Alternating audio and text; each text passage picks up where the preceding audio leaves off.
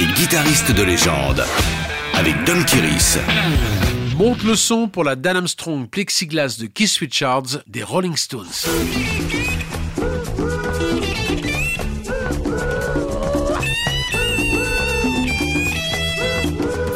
Parmi la collection de Keith Richards, cette guitare transparente a toujours alimenté les fantasmes. Lui qui est plutôt attaché aux instruments traditionnels, Gibson ou Fender, il fait preuve de curiosité en s'amourachant de cette guitare révolutionnaire. En 1968, la marque Ampeg, connue pour ses amplis basses, fait appel au luthier Dan Armstrong afin de créer une ligne de guitare moderne. Ce professionnel de la guitare jazz possède en parallèle un atelier de lutherie sur la 48e rue à Manhattan surnommé Music Row par les amateurs de sensations électriques.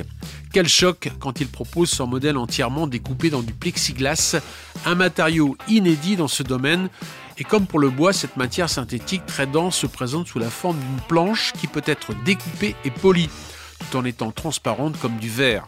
Le design choisi est proche de la Gibson Les Paul Junior, avec une double découpe pour un accès aux 24 cases du manche.